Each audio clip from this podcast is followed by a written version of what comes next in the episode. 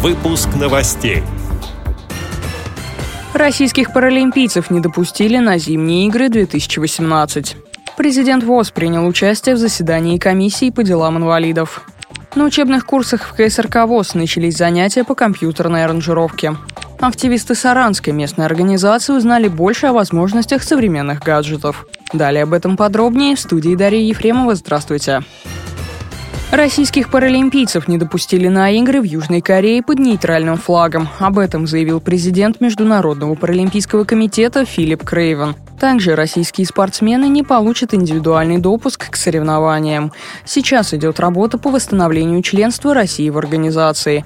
В интервью ТАСС Филипп Крейвен сообщил, что хочет видеть сборную России на играх 2018 года. А зимние Паралимпийские игры 2014 в Сочи стали лучшими в плане создания безбарьерной среды среды.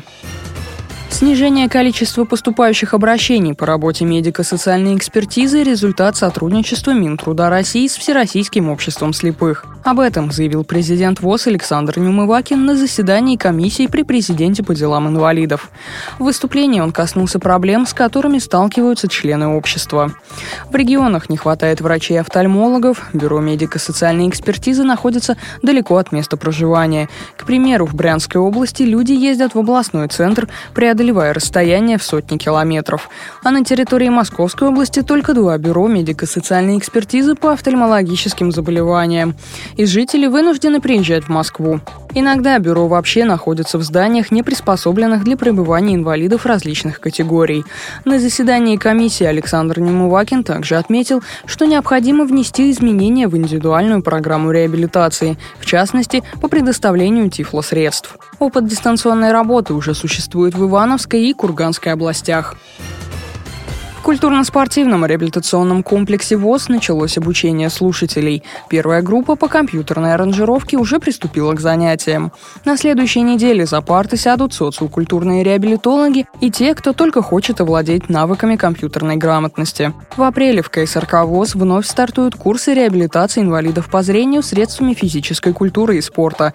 Всего в первом полугодии слушателями курсов станут более 100 человек. Об этом рассказал заведующий учебной частью Федор Поляков учеников.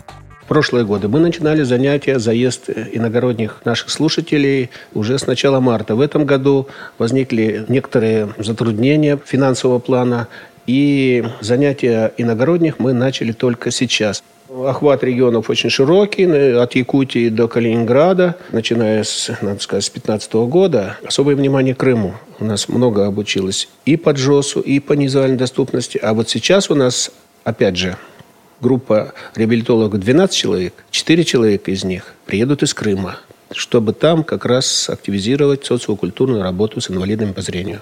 А до этого у нас занимались группы от Московской городской организации. Мы обучили более 20 человек. Они у нас и по компьютерной грамоте занимались, и по визуальной доступности сенсорных устройств. Специалисты Саранской местной организации ВОЗ провели круглый стол, на котором рассказали о возможностях современных смартфонов и планшетов. Участники встречи познакомились с Android-приложениями. Среди них Осмонд, приложение для распознавания денежных купюр, библиотека АВ-3715 и многие другие протестировали и приложение «Радио ВОЗ». По окончании круглого стола всем желающим предложили продолжить обучение на курсах по невизуальной доступности сенсорных устройств.